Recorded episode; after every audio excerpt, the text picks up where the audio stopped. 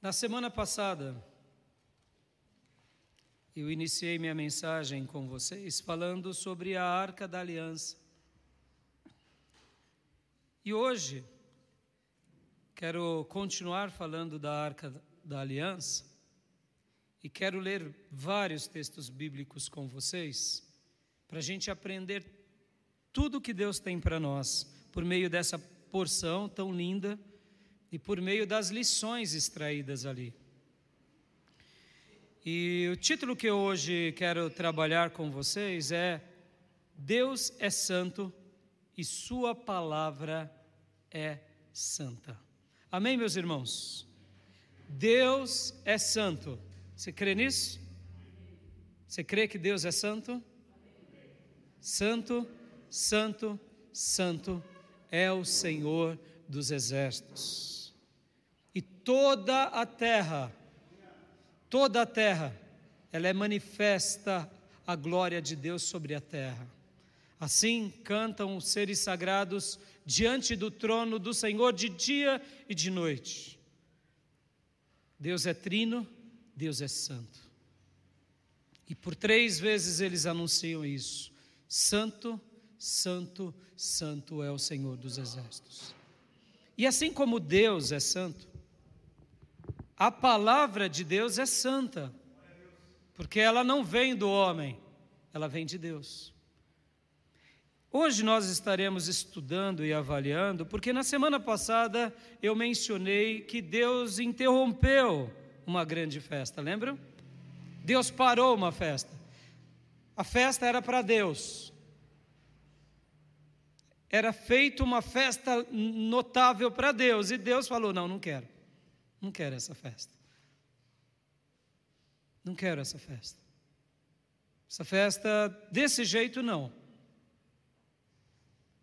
Como eu mencionei, Deus ama festas. Aliás, tudo que Deus faz em nós é uma grande festa, amém, meus irmãos? Pode ver a presença dele em nós, que é festa maior do que essa. E as festas de Deus nem sempre têm barulhos. Tem flautas, tem harpas, tem símbolos sonoros ou retumbantes. As festas de Deus muitas vezes vêm na quietude, na quietude do quarto, da singela oração ou quem sabe do choro da alma no travesseiro ou no chuveiro. É uma festa. É a presença de Deus nos invadindo. Então Deus interrompeu aquela festa. Davi, bem intencionado com seus soldados, com os líderes de Israel, com os sacerdotes, estavam desejando que levar a arca de Deus para o lugar de adoração. E Deus interrompeu a festa inclusive uma vida foi recolhida, que foi usar. E ali, na mensagem da semana passada, eu mencionei muito sobre isso. Que Deus fez isso porque Ele estava dizendo: Davi, eu quero festas. Levitas, sacerdotes, eu amo festas. Mas as minhas festas têm que estar nos meus termos, não nos termos de vocês. E ali, então, depois dessa situação tão difícil, tão angustiante, Davi fica contrariado e não age mais, e a arca da aliança é levada para a casa de Obed-Edom, de Gate. E dessa forma, dessa forma, houve uma pausa que nós não sabemos exatamente o tempo exato, mas houve uma pausa significativa onde Davi e principalmente os sacerdotes foram ver o que fizemos de errado.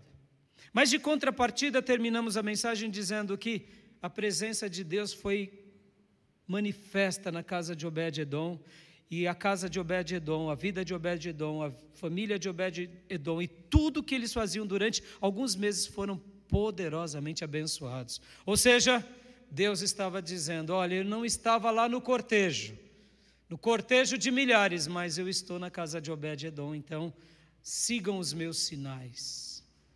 E Davi, então, paramos naquele episódio, e hoje eu quero continuar, porque eu concluí dizendo que a presença de Deus é a maior festa de todas na nossa vida. Amém, meus irmãos? Essa é a maior festa. Essa é a maior festa.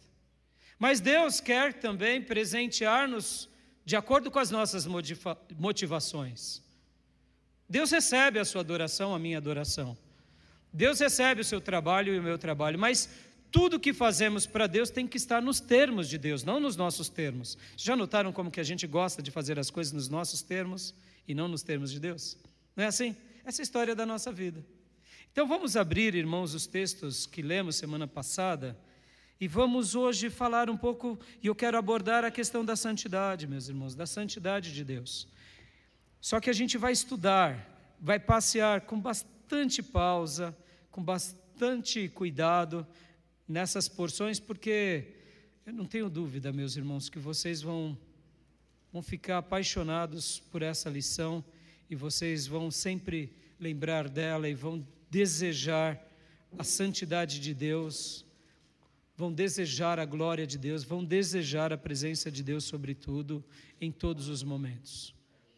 Quando a gente conhece um pouco a mais, a gente compreende, a gente entende, e hoje a gente vai estar passeando aqui nesses textos e falando sobre a santidade, e vai ser marcante, porque, deixa eu te fazer uma pergunta aqui.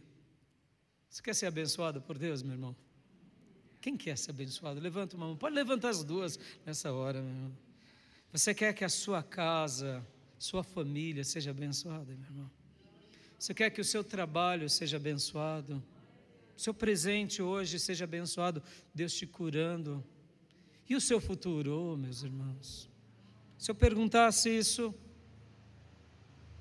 para todos, eu diria uma pequeníssima quantidade de pessoas diria: Não, não estou preocupado com isso, eu não me importo. Não é verdade? A grande maioria diria: Sim, eu quero. Então, eu não tenho dúvida que você quer ser abençoado, como eu quero, como eu quero que Deus abençoe o meu lar, a nossa igreja e tudo que eu faço e abençoe o meu futuro, o nosso futuro. Mas deixa eu te dizer uma coisa: quando a gente diz Deus me abençoa, Deus lá dos céus diz: Sim, eu vou te abençoar, porque você está me pedindo. Amém? Posso dizer amém? Posso ouvir o amém? Ele quer que supliquemos a Ele. Ele quer. Aliás, o, o projeto de Deus é te abençoar, te dar um presente abençoado e um futuro próspero. Amém, meus irmãos? Segundo os valores de Deus, não segundo os valores da sociedade. É assim. Ele prometeu isso. Está escrito. No entanto, é como se ele dissesse assim para nós: Oh, meu filho, oh, minha filha, eu vou te abençoar. Só que eu sou diferente. Eu sou especial. Eu sou santo. E a minha santidade, quando ela é derramada sobre alguém, a glória minha vai junto com a minha santidade, porque é a minha essência. Lembrem disso. Deus é amor, mas Deus é santo. Deus é todo poderoso. Ele é tudo isso.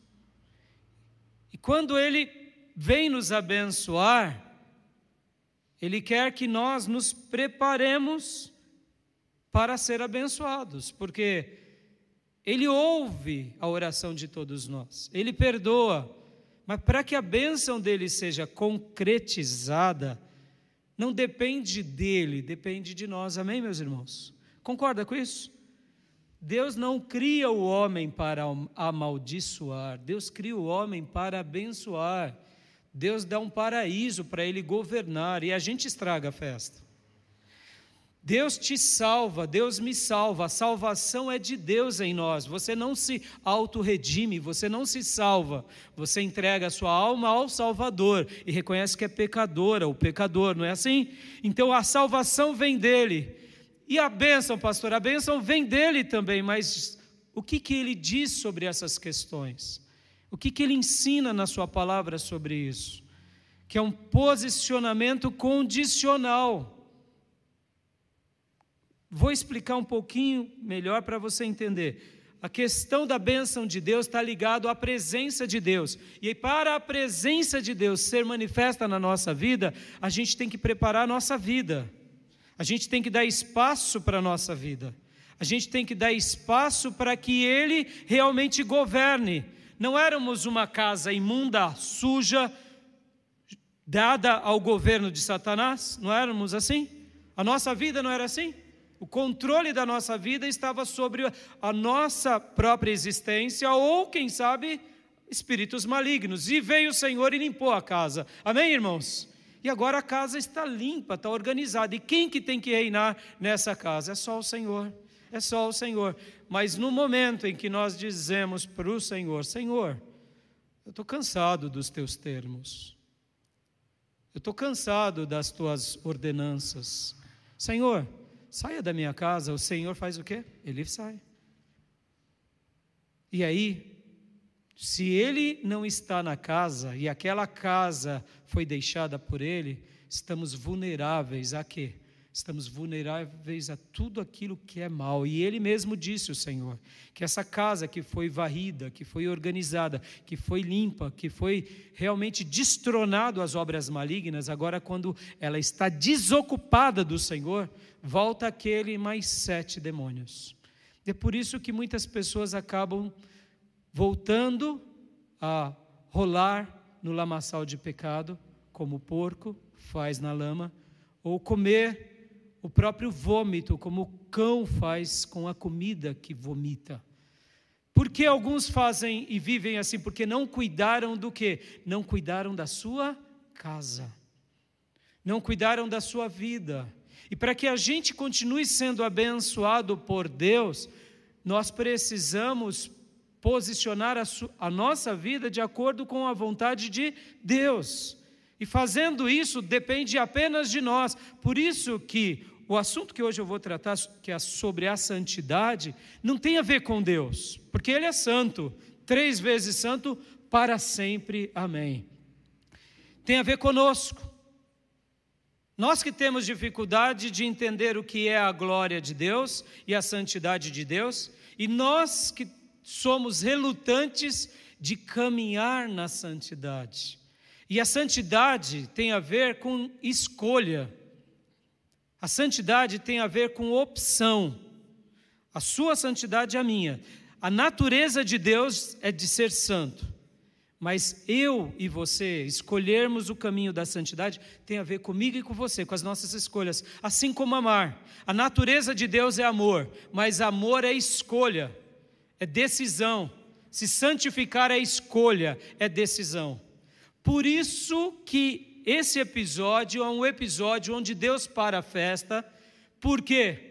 Porque eles escolheram fazer uma festa nos termos dele, não nos termos de Deus. E Deus interrompeu a festa. E Deus então deixou com que a presença dele agora, de forma silenciosa, fosse para a casa de Obed-Edom. E lá na casa de Obed-Edom, Deus estava dizendo: Olha, meus filhos, vocês têm que fazer uma escolha, uma escolha correta uma escolha olhando para mim, para minha palavra, para me obedecer nos meus termos. E aí, quando isso acontecer, aí eu volto para a festa e vou celebrar com vocês, porque é isso que eu desejo. Amém, meus irmãos?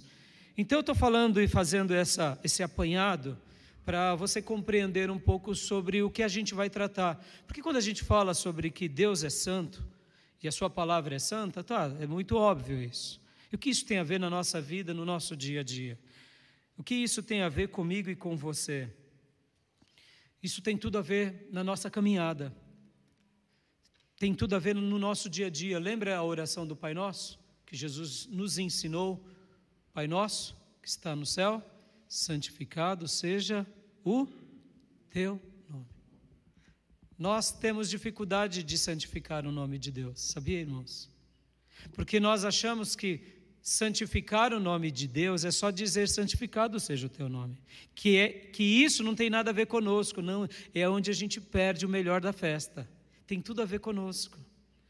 Talvez você esteja me perguntando, mas pastor, peraí, o senhor está dizendo que Deus é santo, o senhor está dizendo que a gente tem que se tornar santo como Deus? Não, deixa eu tirar uma atenção aqui antes da leitura do texto.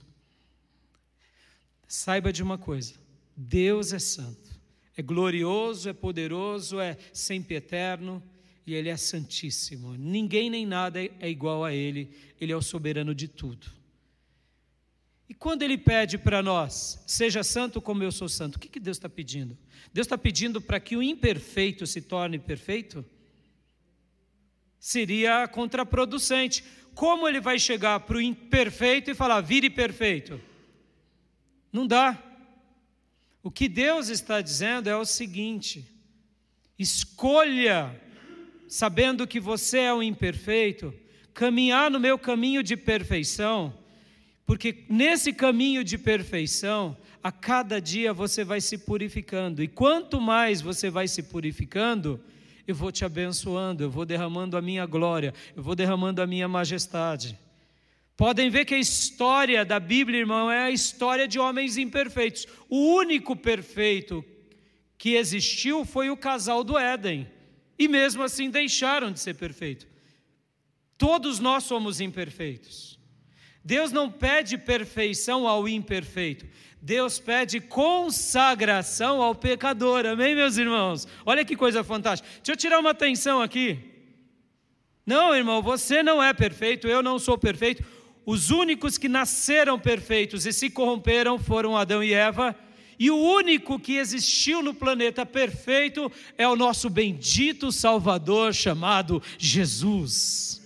Ele se tornou homem, e como homem, caminhou nessa terra para nos atrair de volta a Deus, e ele conseguiu cumprir todos os mandamentos, e com o sangue perfeito dele, ele pagou o preço ao Pai, e dessa forma nos perdoou, e é por isso que eu e você estamos aqui. E é por isso que agora a gente pode desfrutar da santidade dele e trilhar no caminho da santidade, não porque somos perfeitos, mas porque Ele nos faz se tornar melhores. Ou seja, com Ele evoluímos dia a dia para a glória de Deus. Sem Ele nos sujamos, com Ele nos purificamos, sem Ele nos destruímos, com Ele nos aperfeiçoamos e vencemos para a glória de Deus. Amém, meus irmãos? Tirou a atenção? Tirou? Deus não ia pedir para Davi, seja perfeito, Davi. Deus não ia pedir para usar, seja perfeito. Deus iria pedir para Davi: Davi, me observe e me obedeça. Podem ver, irmãos, porque Deus pede-nos exaustivamente que o obedeçamos. É simples, é porque muitas vezes não obedecemos. Essa é a maior prova da nossa imperfeição. Essa é a maior prova dos nossos limites. Meus irmãos, saber que Ele é santo e que a gente é limitado, isso é maravilhoso porque não depende de nós, depende dele. Agora, quando ele nos dá uma instrução, e a gente se coloca nessa instrução, se prepare, porque ele vai te abençoar o tempo todo em nome de Jesus. Pode ver que lá em Deuteronômio o Senhor disse que aqueles que obedecessem os seus mandamentos, todas essas bênçãos te alcançariam em nome do Senhor. Não é você que corre atrás da bênção, é a bênção que corre atrás de você, abençoado. De você, abençoado. É assim que acontece. É a bênção que corre atrás do obediente. Por quê? Porque você é perfeito? Não, meus irmãos. O perfeito foi Jesus. Mas é porque nós obedecemos, é porque nós nos posicionamos. E por isso que eu disse que a santidade tem a ver com escolha. Escolha. Estão entendendo, meus irmãos? Ficou claro? Ficou claro? Então agora eu quero ler com vocês o texto lá de 2 Samuel 6, do episódio que paramos, para a gente poder continuar lendo e refletindo sobre isso. Porque, irmãos, essa porção aqui ela é maravilhosa. Nós paramos do versículo de número 13. E eu quero ler do 13 em diante, fazendo uma breve recapitulação, do versículo 1 ao versículo de número 12. Aqui Davi se reúne com todo o seu exército, com um pelotão enorme de pessoas, 30 mil soldados, vão na casa de Abinadab, pegam a arca, colocam a arca sobre um carroção, os Aiaiô vão na frente conduzindo a arca, e Davi juntamente com os sacerdotes, juntamente com o exército e juntamente com o povo, celebrando o retorno da arca. E de repente, aquele carroção com bois tropeçam e a arca vai cair, Uzá encosta na arca. E quando Uzá encosta na arca, ele morre. E quando ele morre, Davi fica contrariado, o texto diz, não entende. A festa para, e naquele momento, naquela ocasião, algo acontece que a arca então é levada para a casa de Obed-Edom. E a, casa, e a arca fica na casa de Obed-Edom por três meses. Não sabemos se exatamente ou três meses e alguns dias, mas por três meses, esse é o período. E quando a arca fica lá, vem a notícia, Davi, que Deus tem abençoado quem? Tem abençoado a Obed-Edom e a toda a sua família de forma extraordinária. E durante esses três meses e alguns dias, Davi se reúne com o povo, em especial com os sacerdotes, e refazem o que eles precisavam fazer. Lembra que eu falei que é reposicionamento? É reposicionamento. O que Deus espera de nós não é perfeição, é reposicionamento. É reposicionamento, é assim na nossa vida. Nós, guarde isso no seu coração, meus irmãos, guarde isso na sua alma, minha irmã. Nós somos excelentes em pegar atalhos. E Deus é extraordinário de nos tirar do atalho e de nos trazer de volta. Amém? Nós somos ótimos de pegar um atalhinho para chegar mais rápido. E aí a gente se fere, se suja, aí Deus nos traz de volta. Aí a gente passa um tempo e quer pegar mais um atalho. Por quê? Porque é a nossa índole pecadora, fadada ao erro. E a gente só vai aprender depois de tanto cair. E uma hora esperamos em Deus que não seja tarde demais a gente aprende que não vale a pena pegar atalhos, porque o caminho de Deus é perfeito, a Sua palavra é fiel. Amém, meus irmãos? E aqui do versículo 13 em diante, quero ler com vocês aqui, depois vamos ler outros textos. 2 Samuel 6,13.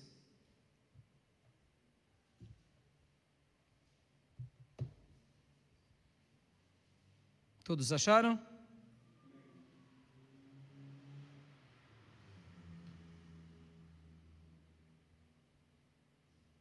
Diz assim a palavra de Deus: Quando os que carregavam a arca do Senhor davam seis passos, eles sacrificavam um boi e um novilho gordo. Davi, vestido de linho e vestido o colete sacerdotal de linho, foi dançando com todas as suas forças perante o Senhor, enquanto ele e todos os israelitas levavam a arca do Senhor ao som de gritos, de alegria e de trombetas. Aconteceu que entrando a arca do Senhor na cidade de Davi, Mical, filha de Saul, observava de uma janela. E ao ver o rei Davi dançando e celebrando perante o Senhor, ela o desprezou em seu coração. Eles trouxeram a arca do Senhor e a colocaram na tenda que Davi lhe havia preparado. E Davi ofereceu holocaustos e sacrifícios de comunhão perante o Senhor. Após oferecer os holocaustos e os sacrifícios de comunhão, ele abençoou o povo em nome do Senhor dos Exércitos. E deu um pão e um bolo de tâmaras e um bolo de uvas passas a cada homem e a cada mulher israelita. Depois, todo o povo partiu, cada um para sua casa. Voltando Davi para casa, para abençoar sua família, Mical, filha de Saul, saiu ao seu encontro e lhe disse: Como o rei de Israel se destacou hoje, tirando o manto na frente de escravas e de seus servos, como um homem vulgar? Mas Davi disse a Mical: Foi perante o Senhor que eu dancei, perante aquele que me escolheu em um lugar de seu pai, em lugar de seu pai, ou de qualquer outro da família dele, quando me designou soberano sobre o povo do Senhor, sobre Israel. Perante o Senhor celebrarei e me rebaixarei ainda mais, e me humilharei aos seus próprios olhos, mas serei honrado por estas escravas que você mencionou. E, até o dia da sua morte, Mical, filha de Saul, jamais teve filhos. Aqui a arca é levada novamente. Aqui agora houve aquela pausa. E para a gente entender um pouco melhor aquele episódio, meus irmãos, para a gente não ficar com dúvida, eu quero hoje falar com vocês sobre essa santidade. Essa santidade que consumiu Uzá. Lembra, Uzá encostou na arca. E só de ter encostado na arca, foi morto. E se Davi tivesse encostado na arca, teria morrido. E se possivelmente a arca tivesse caído, quebrado e, a, e se, se esparramado ali, o que poderia ter acontecido? Ah, essa é uma pergunta muito interessante. Muito interessante.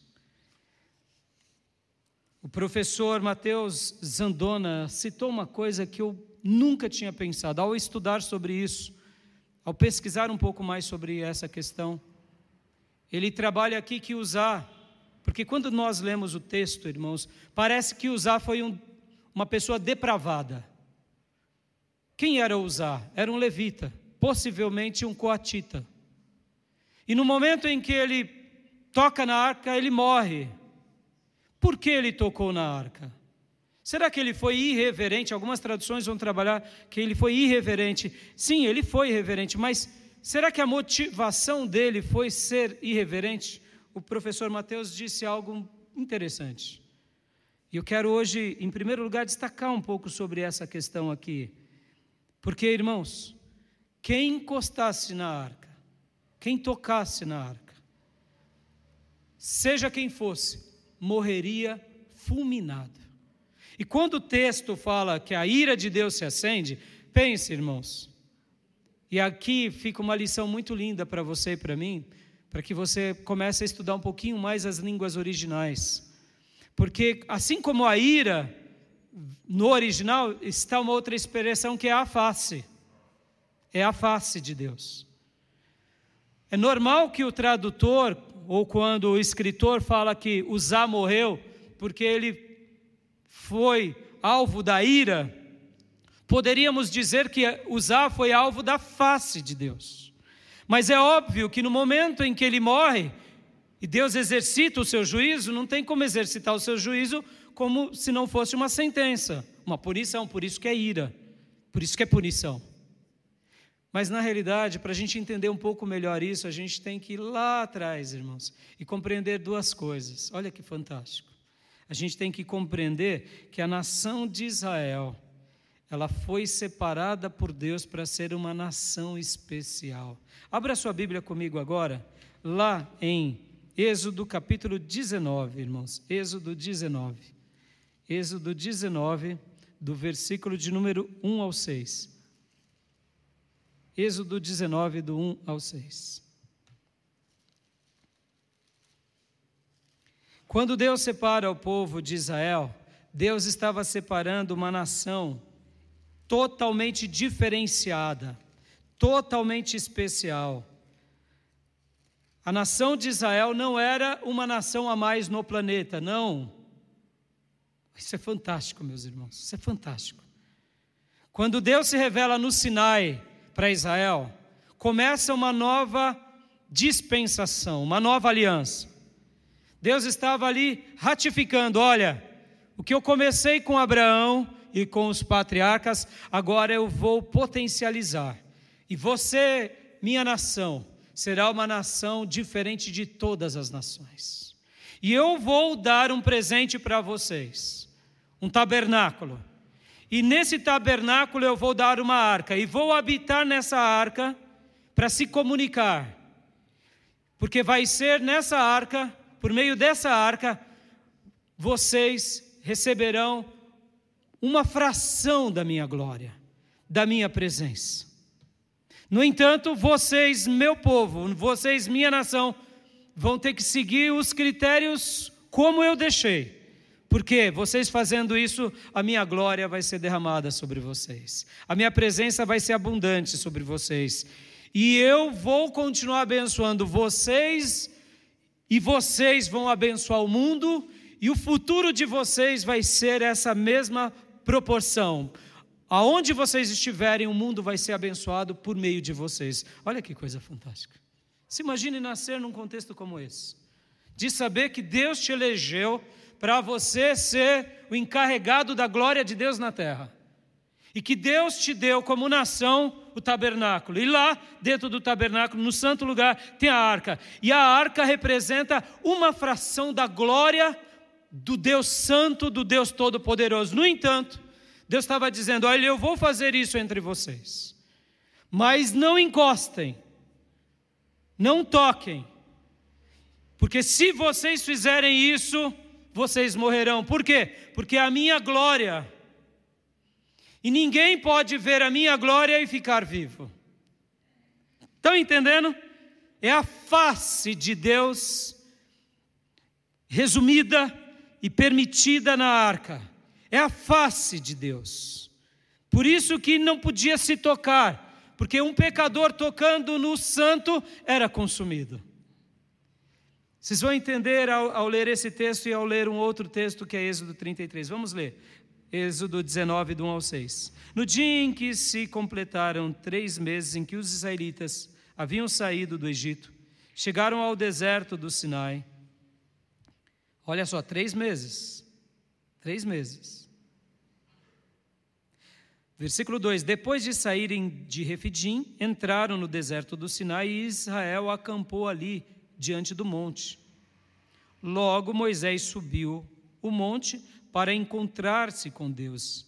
E o Senhor o chamou do monte, dizendo: Diga o seguinte aos descendentes de Jacó e declare aos israelitas. Deixa eu fazer uma pausa aqui. Quando Deus nos chama de Jacó, meus irmãos, é porque Ele está nos chamando de pecador, descendentes de Jacó. Podem ver que Jacó depois teve aquela experiência no Vale do Jaboque e se torna Israel, o príncipe de Deus. Jacó é um apelido nosso, todos nós somos jacosados, se pudéssemos assim dizer. Nascemos como Jacó, mas passamos pela experiência da conversão e nos tornamos príncipes e princesas de Deus, nos tornamos um Israel de Deus. Aqui, Deus estava dizendo: diga aos descendentes de Jacó, não é aos descendentes de Israel. Interessante, não, irmãos? Aos descendentes de Jacó, porque somos falhos. E aqui o que, que ele vai dizer? Dois pontos. Versículo 4. Vocês viram o que eu fiz ao Egito, como os transportei sobre asas de águias e os trouxe para junto de mim. Olha só, Deus, quando Ele derrama o poder, é Ele que faz. Transporta-nos e traz para Ele. Aleluia. Posso ouvir glórias a Deus, meus irmãos? Foi isso que Ele fez com você e comigo. Estávamos vivendo uma vida distante de Deus e Ele olhou para você, teve misericórdia de você e de mim, nos amou e nos atraiu a Ele. Glória a Deus. Nós só dissemos, sim, Senhor, nós te aceitamos. Mas o resto foi Ele. Foi a santi... o poder dEle, o perdão dEle, a graça dEle, a purificação dEle. O que, que a gente fez? Sim, Senhor, eu creio. Por isso que o justo vive pela fé. Tudo o que acontece conosco é em fé porque o poder é de Deus. Versículo 5: Agora, se me obedecerem fielmente e guardarem a minha aliança. Não é se vocês se tornarem perfeitos, o imperfeito se tornar perfeito. É se obedecer, porque o desobediente já é um imperfeito. Mas no momento em que eu digo, chega, de desobediência e passo à obediência, ah, meus irmãos, olha o que Deus está dizendo. Se eu obedeço e guardo ao quê? Guardo o que eu penso, o que eu acho, não. Se eu guardo a aliança dele, ou seja, se eu guardo as instruções dele, porque lembra que eu disse no título da minha mensagem: Deus é santo e a sua palavra é santa. Vocês serão o meu tesouro pessoal. Posso ouvir um glória a Deus, meus irmãos? Oh, meu Deus! Se imagine você sendo parte do contingente do Sinai. O líder sobe no monte que fumegava, que trovejava, e todos no acampamento temiam, porque eram milhares de hebreus ali e de egípcios seguindo agora ao Deus de Israel. E desce Moisés e diz isso: se vocês me obedecerem e guardarem a minha aliança, todos vocês se tornarão meu tesouro pessoal. Aleluia.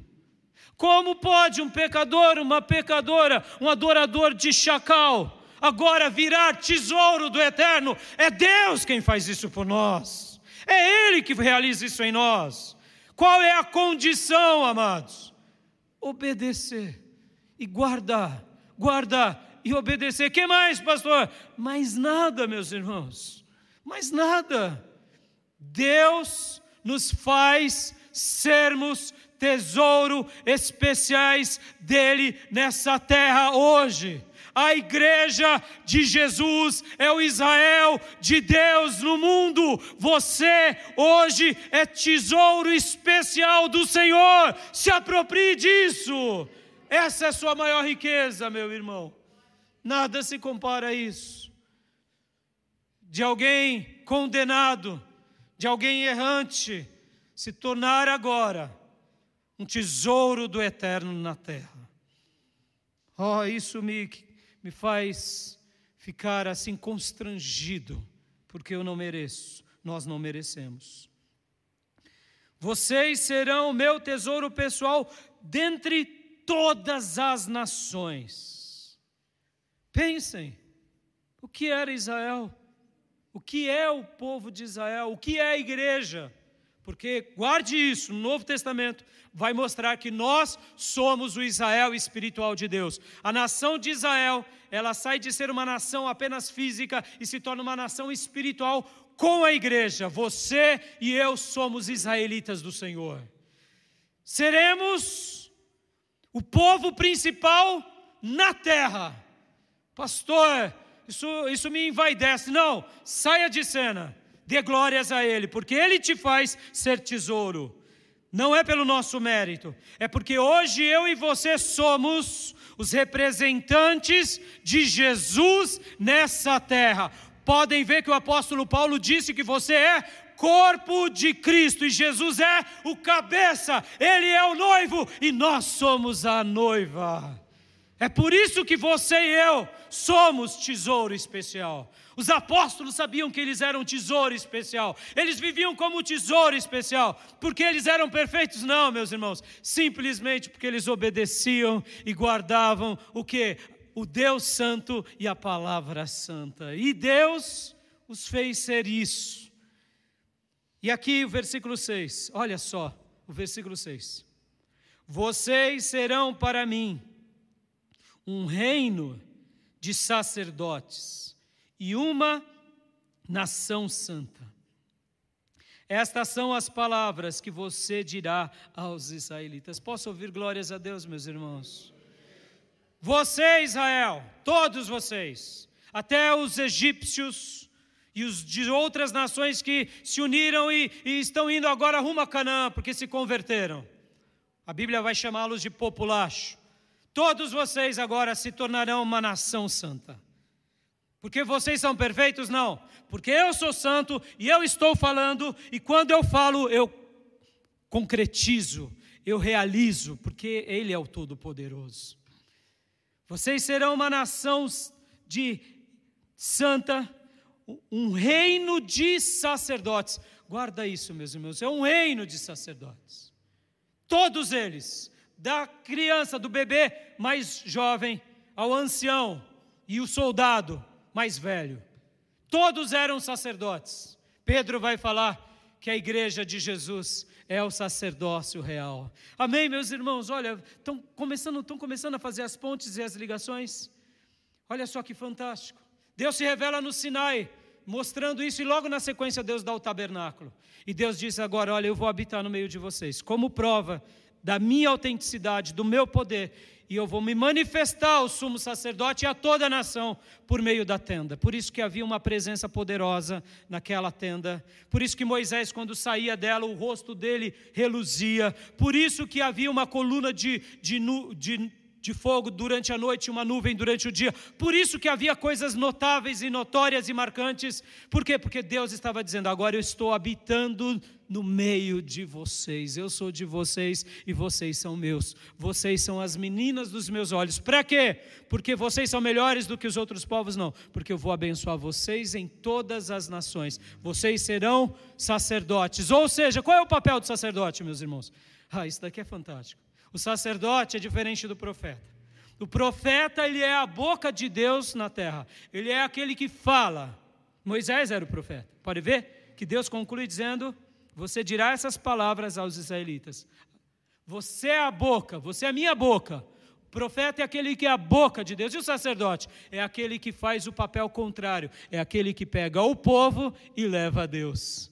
Israel pegava o povo judeu e levava a Deus e pegava as outras nações para levar a Deus, ou seja, fazia a reconciliação. Por isso que Jesus, além de ser profeta, ele é sumo sacerdote da ordem de Melquisedeque. Ele fala da parte de Deus e ele reconciliou você e eu e todos os que creem nele, ele reconciliou com o Pai, sendo o caminho, a verdade e a vida. Amém, meus irmãos? Agora, vamos lá, vamos lá. Para eu poder ir agora para Êxodo 33, para a gente depois ler crônicas e para a gente pontuar aqui e orar. Olha só que interessante. Olha que interessante. Lembra que eu disse que a ira de Uzá veio sobre ele, a ira de Deus veio sobre Uzá e ele morreu? E lembra que eu disse que no original a ira é a face? Agora vamos para Êxodo 33. Ah, irmãos, Êxodo 33. Vocês vão entender direitinho porque Deus parou aquela festa e porque Deus é santo e a Sua palavra é santa. Em Êxodo 33, do versículo 12 em diante, o Senhor conversa com Moisés e Moisés conversa com Deus.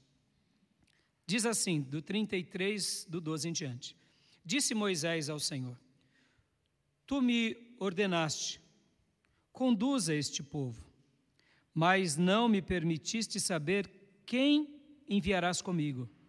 Disseste: Eu conheço pelo nome e de você tenho me agradado. Se me vês com agrado, revela-me os teus propósitos, para que eu te conheça e continue sendo aceito por ti. Lembre-te de que esta nação é o teu povo. Respondeu o Senhor. Eu mesmo o acompanharei e lhe darei descanso. Então Moisés lhe declarou: Se não fores conosco, não nos envie. Como se saberá que eu e o teu povo podemos contar com o teu favor? Se não nos acompanhares? Que mais poderá distinguir a mim e ao teu povo de todos os demais povos da face da terra? Versículo 17: O Senhor disse a Moisés: Farei o que me pede, porque tenho me agradado de você e o conheço pelo nome. Então disse Moisés: Peço-te que me mostres a tua glória. Deixa eu dar uma pausa até aqui. Olha que diálogo, irmãos. Como Moisés era extraordinário. Moisés conversa com Deus, Deus fala com Moisés. Deus afirma a Moisés. É assim que Deus quer se relacionar conosco. Ele quer falar com você, meu irmão. Ele quer abençoar a tua vida. Oh, meu irmão, guarda isso. A vida cristã é muito mais do que a dinâmica na igreja, do que as canções, do que o que é performático. A vida cristã é uma vida que a gente desfruta da presença de Deus e Ele fala conosco. Guarda isso no teu coração. Talvez você diga assim, mas pastor, é como Moisés? Não, mas pode ser. O que Deus vai falar com você? O que Ele vai fazer da tua vida e da minha? A gente não sabe. Uma coisa eu sei: Ele ama se revelar ao seu povo, Ele ama abençoar os seus filhos. Por quê? Porque você é tesouro pessoal dele. Você é uma nação santa. Você pertence a um reino de sacerdotes. E Ele ama se relacionar conosco. E aqui, Moisés pediu algo que pediríamos também. Ele pediu que a glória. Ele pediu a glória. Peço-te que me mostres a tua glória. E aqui, versículo de número 19. E Deus respondeu: Diante de você farei passar toda a minha bondade, e diante de você proclamarei o meu nome, o Senhor. Terei misericórdia de quem eu quiser ter misericórdia e terei compaixão de quem eu quiser ter compaixão. E acrescentou: Você não poderá ver a minha face, porque ninguém poderá ver-me e continuar vivo. Quando Moisés pede a glória, ele estava pedindo: Eu quero contemplar a tua face, ver a tua beleza, ver o teu esplendor, a tua majestade. Você deseja isso ou não, amados? Sim ou não? Claro, mas eu tenho uma notícia trágica para te dar. Se você ou eu vermos agora a face de Deus, a gente morre. Agora. Por quê? É o santo perfeito se comunicando com o imperfeito, e o imperfeito se torna como uma linha de algodão diante de um fogo poderoso queimado. Não é porque ele não ama, porque já que escolhemos se rebelar, essa é a sentença. Moisés pediu: Eu quero ver a tua glória.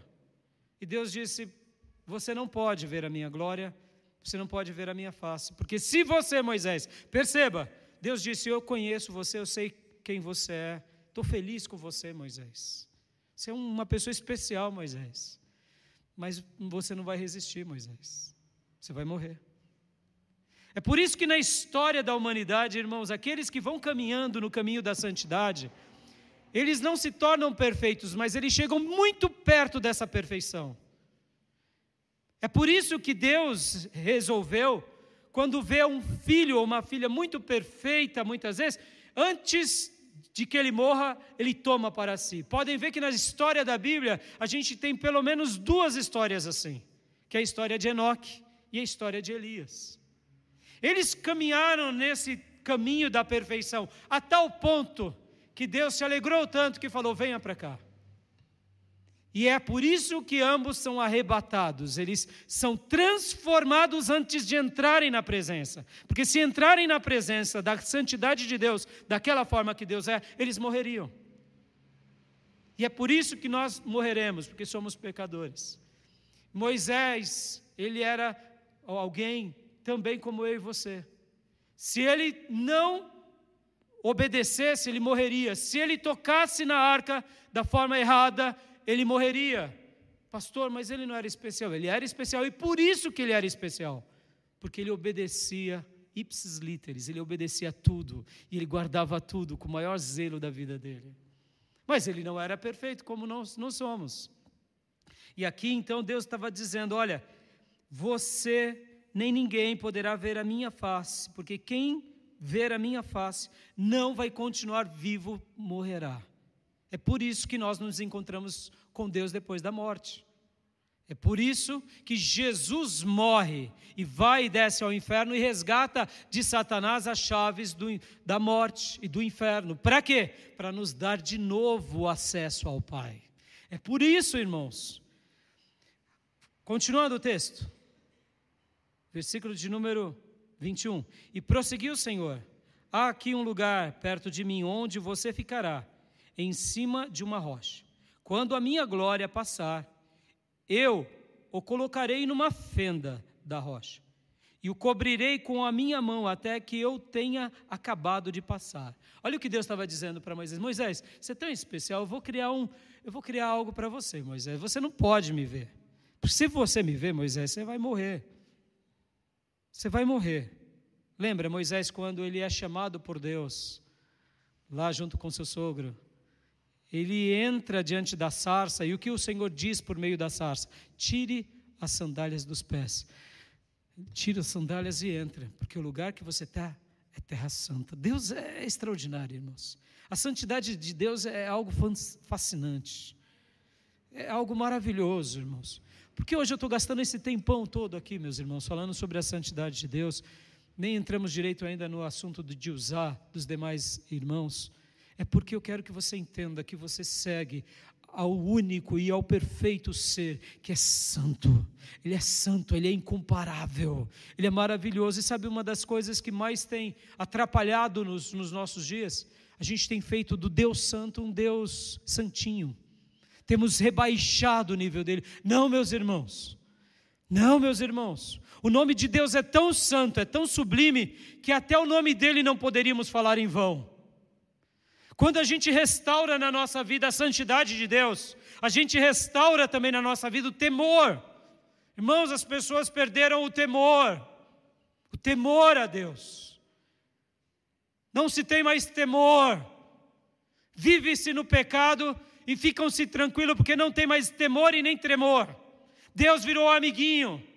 Quantos são os artistas que chamam Deus de cara lá de cima? Ridículo. Irmãos, não é a palavra. Não estou falando que você vai deixar de ser íntimo, mas quando eu imagino que o meu Deus é um fogo consumidor, que Ele é santo, e a obra dele é santa, e a palavra dele é santa, e tudo que Ele faz é santo, eu temo. Eu temo. Talvez você está, está dizendo, mas pastor, Jesus não veio. Ele veio e é por isso mesmo. Não pensem que o lado santo de Deus se perdeu. Não. Podem ver que no Novo Testamento morre morre um casal diante de Pedro, simplesmente porque mentiu ao Espírito Santo. Ananias e Safira, irmãos, é, é Deus Santo, é o Santo Deus se revelando. Ananias e Safira tiveram uma boa ideia, uma boa intenção, mas diante do Deus Santo mentiram e foram consumidos. Herodes, o governador, faz um discurso, o povo aclama, não fala como homem, fala como Deus, e ele foi consumido por vermes ali diante do povo. A Bíblia fala, porque ele lançou palavras de ultraje e aceitou glórias do Deus Santo. É o Deus Santo, meus irmãos.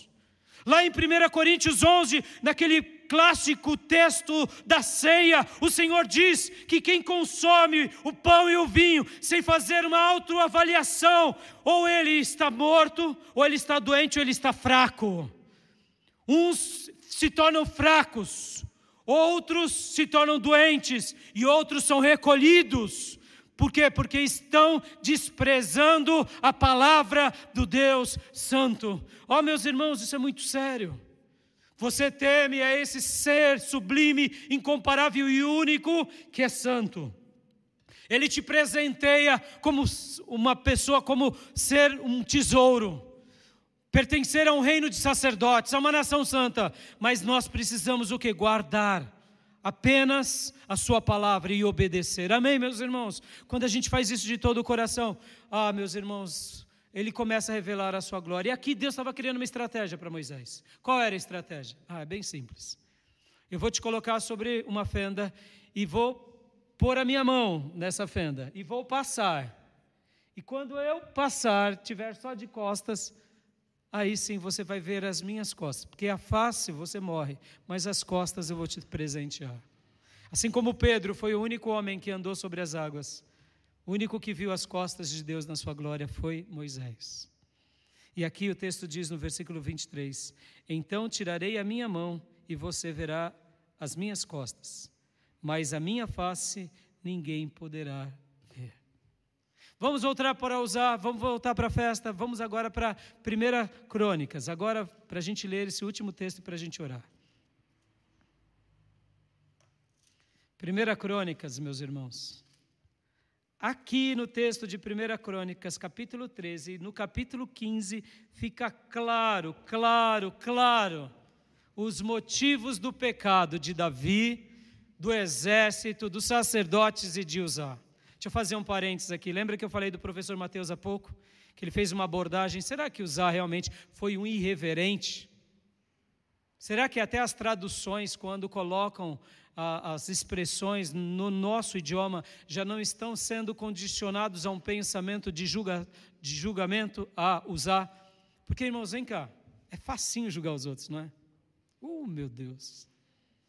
Apontar o dedinho aqui, ó. Hum, é uma belezura. Mas os três que ficam apontados para nós e o, e, e o, e o apontado para Deus, aí é complicado, né? Porque, na realidade, quando a gente faz isso, a gente está mais ou menos dizendo isso. Que a culpa é dos outros ou é de Deus? Nunca é nossa, mas é como se Deus nos dissesse: é três vezes nossa. Quando a gente faz a leitura de usar, é fácil ver o pecado de usar. Mas lembra quando eu disse que a arca saiu dos filisteus e que os filisteus foram amaldiçoados na, na mensagem da semana passada? Depois leia lá o texto de Samuel acontece algo, a arca vai com o carroção de bois, a, a, de vacas, a arca vai para onde? Para uma cidade de levitas. Por quê? Porque a arca tem que ser cuidada por levitas. Ah, isso é fantástico, meus irmãos. E Mesmo os levitas têm que guardar os mandamentos e obedecer. Por quê? Porque se fizer qualquer coisinha errada, é fulminado. Os levitas ficaram tão felizes. Pegaram a arca, colocaram sobre uma, uma pedra e não morreram. Por que não morreram? Vocês vão entender perfeitamente. Pegaram aquelas vacas e fizeram um grande sacrifício. E a arca ficou ali. Os cinco governadores filisteus, vendo isso, voltaram e realmente entenderam que foi Deus quem estava amaldiçoando eles, e eles, de contrapartida, fizeram aquelas ofertas de tumores e de ratos ao Deus de Israel. Podem ver que no texto, meus irmãos, guarde isso, no texto, no diálogo entre os filisteus, eles dizem assim: por que nós vamos morrer como morreram os egípcios? Por que a gente vai se colocar de forma orgulhosa como foram os egípcios? Ou seja, os filisteus adoravam seus ídolos, mas quando foram tocados pela ira de Deus, baixaram a cabeça, prestaram culto, fizeram sacrifício, e outras palavras, eles estavam dizendo: o Deus de Israel é santo, é santo, é santo. Se ficarmos com essa arca, todos nós morreremos. E quando eles veem que os levitas agora recebem a arca e, os, e as vacas vão para o lugar aonde eles tinham deduzido, eles voltam e ali eles estão adorando, entre aspas, o Deus de Israel. Não se converteram de todo. Sabe aquela ideia, irmãos? Ah, eu temo a Deus, eu tenho temor, mas eu não sigo. Mas pelo menos eu sei que Ele é santo, já é um passo. Pior é aquele que está seguindo a Deus e nem, nem reverencia a santidade. Aqui em 1 Crônicas, agora 13, e 1 Crônicas 15, vai ficar claríssimo o pecado de todos eles. E como eu disse, o professor Mateus disse o seguinte: que quando eles pegam e fazem os sacrifícios, por que eles não morreram quando colocaram a arca sobre a pedra? É simples, eles pegaram pelos varais. Eles não tocaram na arca. Lembra?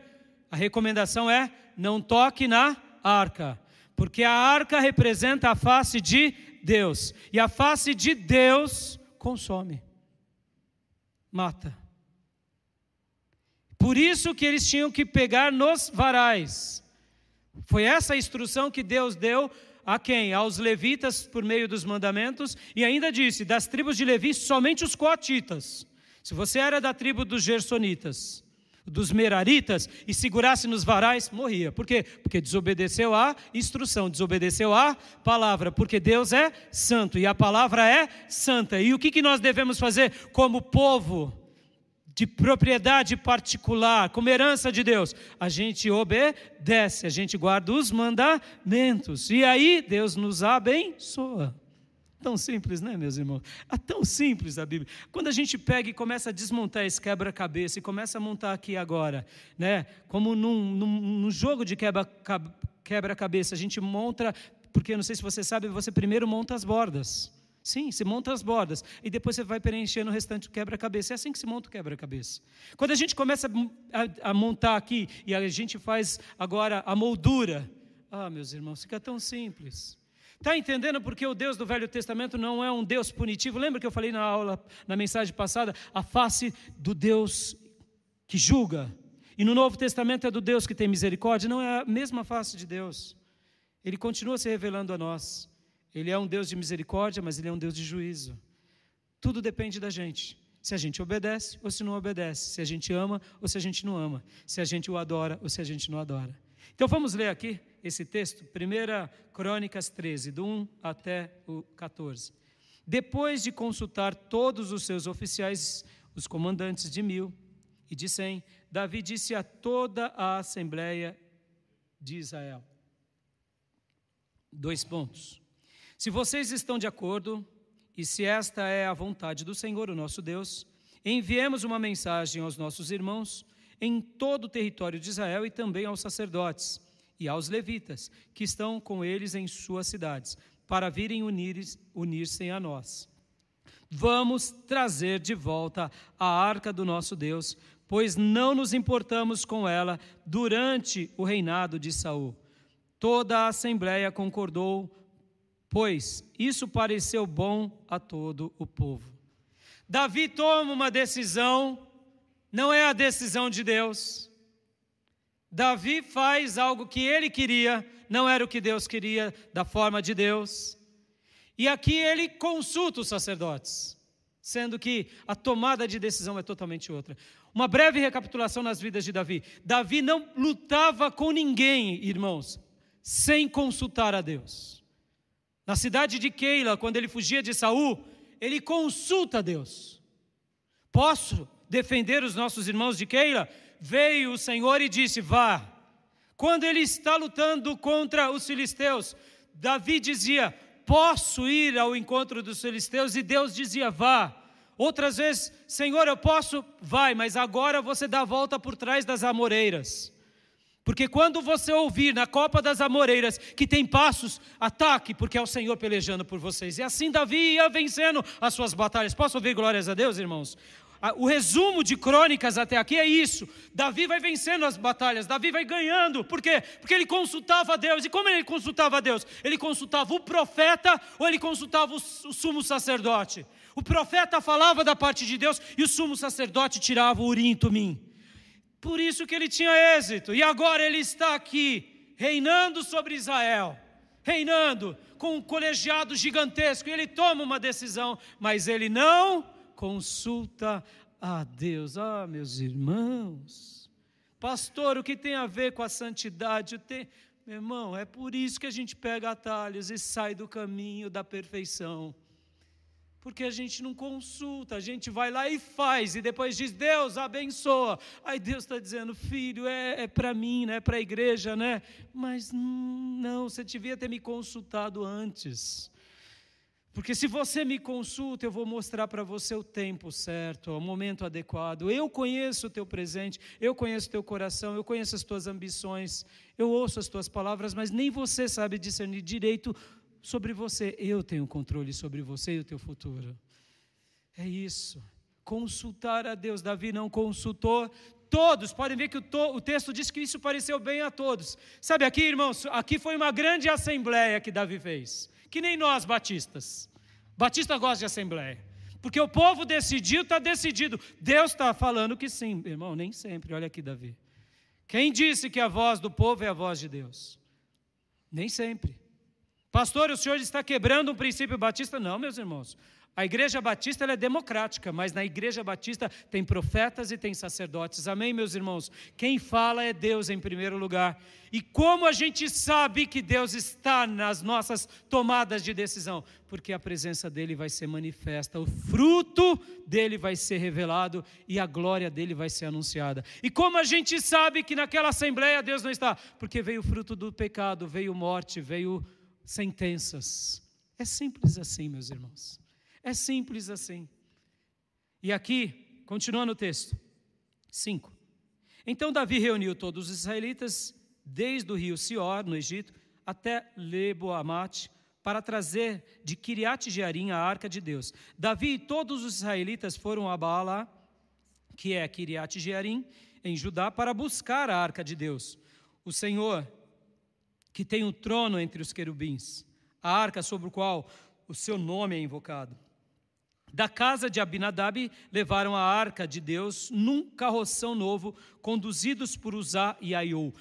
Domingo que vem eu vou falar sobre os instrumentos dos filisteus e os instrumentos de Deus. Guarde isso. Os instrumentos de Deus e os instrumentos do povo de Deus, dos filisteus e os instrumentos do povo de Deus.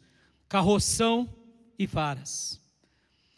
Davi e todos os israelitas iam dançando e cantando com todo rigor diante de Deus, ao som de harpas, liras, tamborins, símbolos e cornetas. Quando chegaram à ira de Quiron, Uzá esticou o braço e assegurou a arca, porque os bois haviam tropeçado. A ira do Senhor, ou leia-se aqui, a face do Senhor, acendeu-se contra Uzá, e ele o feriu por ter tocado na arca. Uzá morreu ali mesmo diante de Deus. Por quê? Porque quem visse a face de Deus morreria. Davi ficou contrariado, porque o Senhor em sua ira havia fulminado Uzá. Até aquele lugar, até hoje aquele lugar é chamado de Pérez Uza. Naquele dia Davi teve medo de Deus e se perguntou, guardem isso irmãos, Davi, que já era temente a Deus, teve mais medo. Que está acontecendo? Uzá é consagrado. Porque, irmãos, deixa eu fazer uma pausa aqui, como eu falava do professor Mateus. Quando os sacerdotes colocam a arca naquelas pedras e sacrificam as vacas, pouco tempo depois, eles abrem a arca. Ah, meus irmãos, o texto bíblico diz que 70 levitas e homens morreram. Pum! Repentinamente. Algumas versões e traduções antigas vão falar que 50 mil e 70 homens morreram. Eu deduzo ser apenas 70, e não 50 mil homens e 70. Mas alguns manuscritos registram isso, mas a maioria dos manuscritos mais é, estimados falam só 70. Mas pensem nisso: quem abriu a tampa da arca? Não precisava mais dois para abrir uma tampa, concorda? Quatro. Porque a arca ela tinha nem dois metros por um e pouco. Vamos lá, meu irmão, vamos, vamos. A arca está aqui, em cima da pedra, né? Vamos abrir o que tem aqui dentro, porque era a tradição de saber que lá dentro tinha as tábuas da aliança, os dez mandamentos, tinha uma porção de maná que não estragava, fruto de um milagre, e a vara de Arão que florescia. Olha que fantástico. Mas o que, que a Bíblia fala no episódio de Samuel? Todos morreram. E todos entram em crise. Porque lembra que eu disse que era uma tribo de levita? Olha lá, olha lá. O que, que os levitas tinham que fazer? Podia? Podia tocar? Podia? Ah, papai, a arca está aqui, né? Me abençoa, pai. Passar a mão na arca, ungir, sabe? Ungir. Com... Meu irmão, esquece, tudo é tolice, tolice. O que, que aconteceu? Abriram, morreram. Puf. E aí foi onde a a arca foi levada para a casa de Abinadab. Como isso aconteceu, nós não sabemos. Possivelmente algum profeta falou: Coraitas, fechem, coloquem as varas, cubram a arca. E aí levem para a casa de Abinadab. E lá ficaram, e Abinadab consagra Eleasa, e agora passam-se 20 anos, e agora cresce Aiô, cresce a Uzá, e eles cuidam da arca. Possivelmente o professor Mateus falou algo fantástico.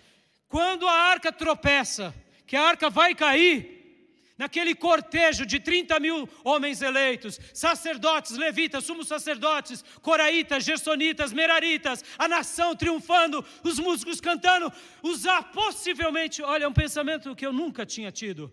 Talvez ele segurou para o quê? Porque se ela cai e se ela se abre, morreriam todos, morreriam o próprio Davi, morreriam os sacerdotes, morreriam todos os presentes. Porque quando eles abrem a tampa da arca, não pensem vocês que eram 70 juntos. Não consegue, aqui, irmãos, se a gente 70 juntos olhar dentro, morre.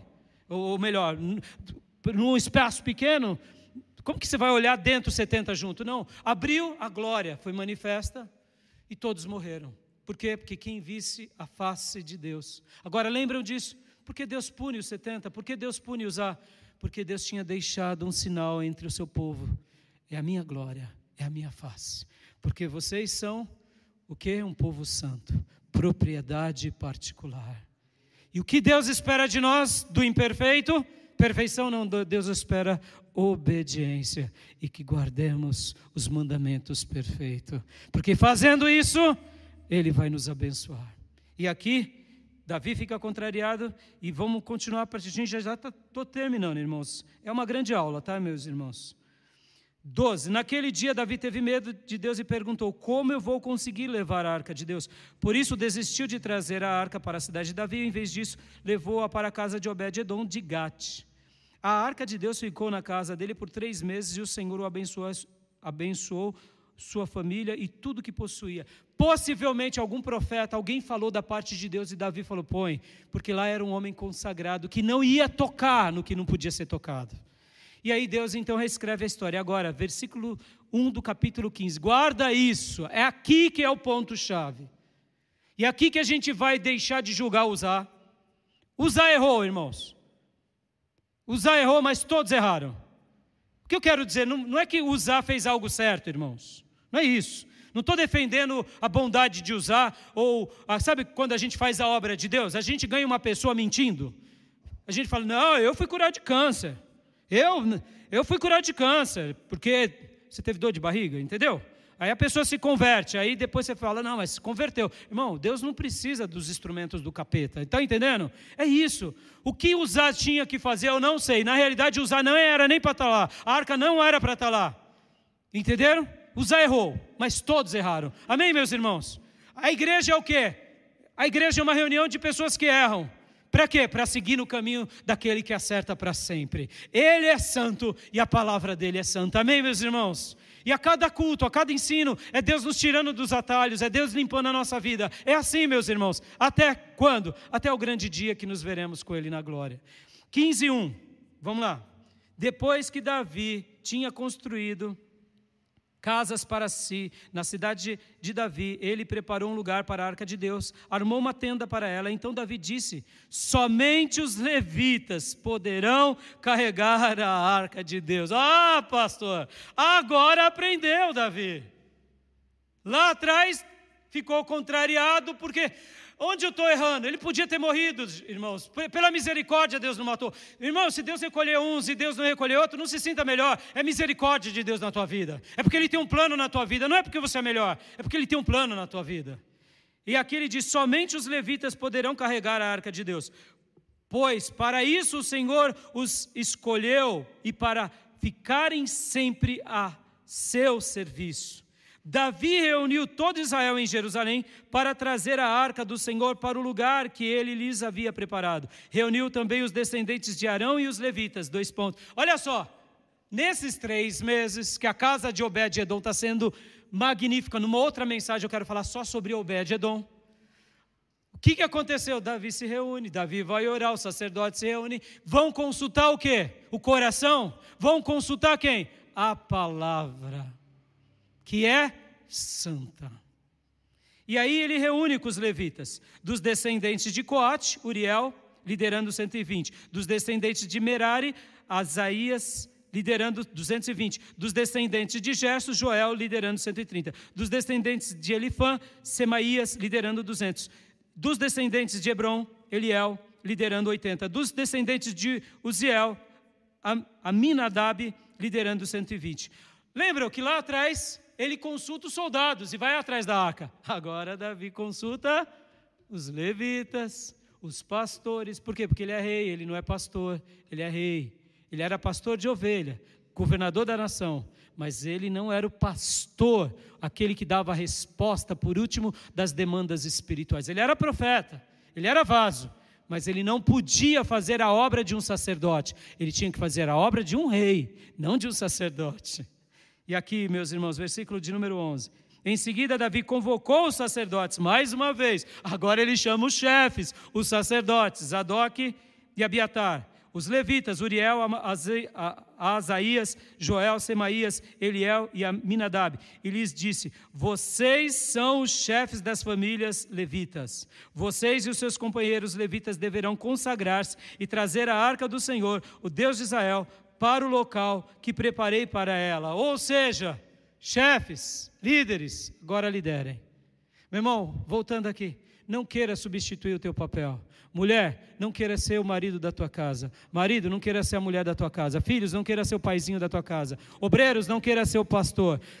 Músicos, não queira ser um membro comum. Seja o que Deus te deu para fazer. Siga o teu papel. Faça bem feito. É isso que Deus espera de você. Quando a gente macula os nossos papéis, a gente acaba trazendo sentença sobre a nossa vida.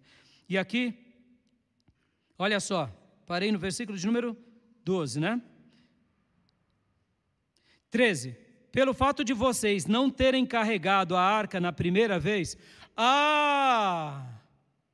A arca estava onde? Num carroção de bois que Davi fez. Guardem, se preparem para esse dia porque vocês não carregaram. A ira do Senhor, o nosso Deus, causou destruição entre nós. Davi está punindo Uzá, mas Uzá também está no meio da culpa. Mas a culpa não é só de Uzá, a culpa é de Uzá e de todos. Por quê? Quando eu sei que o meu irmão está fazendo algo de errado e não faço o que é correto, eu peco por cumplicidade. Oh, meus irmãos, como isso é forte. Levíticos capítulo 5, versículo 1. Continuando. e causou a destruição entre nós. Nós não tínhamos consultado sobre como proceder. Agora Davi fala para ele, ó, vocês não carregaram, Deus deu destruição, porque nós, ele se inclui. Eu também errei. Eu também tenho culpa na morte de Uzá. Oh, meus irmãos, que mensagem é essa? O nosso Deus é santo. Eu posso ouvir glórias a Deus, meus irmãos? A sua palavra é santa. A única coisa que o Senhor quer de nós é que obedeçamos e guardamos a sua aliança. Davi está dizendo aqui como que a gente refaz a nossa vida. É reconhecendo onde a gente caiu, é reconhecendo onde a gente pegou atalho, se incluindo, vendo as nossas vergonhas, passando pelo crivo, pela peneira da palavra de Deus e dizendo: Senhor, nos perdoa, nos cobre com o teu sangue. Continuando. Então os sacerdotes e os levitas consagraram-se para transportar a arca do Senhor, o Deus de Israel. E os levitas carregaram a arca de Deus, apoiando as varas da arca sobre os ombros, conforme Moisés tinha ordenado, de acordo com a palavra do Senhor. Davi também ordenou aos líderes dos levitas que carregassem os músicos que haviam entre eles de cantar músicas alegres acompanhados por instrumentos musicais, liras, harpas e símbolos sonoros. Assim os levitas escolheram Emã, filho de Joel, Asaf, um parente dele. Entre os meraritas, seus parentes escolheram Etã, filhos de Cuxaías, com eles os seus parentes que estavam no segundo escalão, Zacarias, Zaazias, Semiramote, Jeiel, Uni, Eliabe, Benaia, Maacéias, Matitias, Elifeleu, Miquineias, Obededon e Jeiel, os porteiros. E aqui vai o texto. Quero parar por aqui, meus irmãos. E aqui a festa recomeça. Por quê? Porque eles fazem sacrifício pedindo perdão. Eles se pedem perdão. E eles dizem para Deus: Deus, perdoe-nos pelo nosso pecado. Perdoe-nos pelos nossos erros. E eu queria apenas citar um texto de, de 1 João capítulo 1, versículo 7. Abra comigo agora em 1 João 1, 7. 1 João 1, 7. Talvez você esteja dizendo, pastor, o que tem a ver com a minha vida? Uh, o que tem a ver com a minha vida? O que, que tudo isso tem a ver com a minha vida? Tem a ver com a nossa escolha de vida que a gente faz errado o tempo todo. Tem a ver com os nossos atalhos que a gente pega. Tem a ver quando a gente mexe no que não podia mexer. Guarde isso no seu coração. Deus é santo. E a palavra dele é santa. Podemos mexer na palavra dele? Não podemos. Podemos alterar os ensinos dele? Não podemos. E se fizermos isso, morreremos espiritualmente. Morreremos espiritualmente, seremos sentenciados por ele. Por quê? Porque ele hoje não tem mais uma arca, mas o próprio Jesus é essa arca que encarnou entre nós. Guarde isso, irmão. Quem é Jesus? Jesus é a arca que encarnou. Ou seja, é o próprio Deus que veio habitar entre nós. Por isso que capítulo 1 de João vai dizer que ele é o Deus vivo. Ele é a encarnação de Deus. E quando vimos a Jesus, ou quem viu Jesus, viu a glória de Deus. Por quê? Porque para que Deus se comunicasse com o homem, o próprio Deus teve que virar homem. Amém, meus irmãos? E quando ele morre na cruz, sendo perfeito, o sangue dele é o sangue que nos redime. Por isso que no momento em que reconhecemos que somos pecadores e que ele é santo e que ele nos perdoou, uma fração do sangue dele vai sobre você e você é purificado de todo pecado. Amém, meus irmãos? E lembram o que aconteceu quando Jesus morreu naquele dia? O véu do santo lugar se rasgou. Por quê? Porque agora a arca já não precisa mais, porque Jesus abriu o elo entre Deus e os homens pecadores. Ele é o elo que nos une a Deus Pai. Mas a gente somente consegue ter contato com o Pai por meio de Jesus. Por isso que a gente não é consumido, porque Jesus está sobre nós. Quando falamos com o Pai, antes de olharmos para o Pai, Jesus está entre nós e o Pai, por isso que a gente não é morto. E quando o Pai fala com você, por isso que você e eu não somos consumidos, é porque Jesus está entre nós, é por isso que ele nos perdoa, ele nos transforma, e é o sangue dele. E por isso que o escritor de Hebreu vai dizer: entre confiantemente diante do Santo dos Santos. Hoje nós temos acesso diante do Santo dos Santos pelo sangue de Jesus. E como que a gente faz, pastor, para continuar sendo abençoado? Com a glória de Deus, com a presença de Deus. A gente não vai morrer, não, hoje não mais. Por causa de quem? Por causa do sangue de Jesus, que nos purifica de todo o pecado.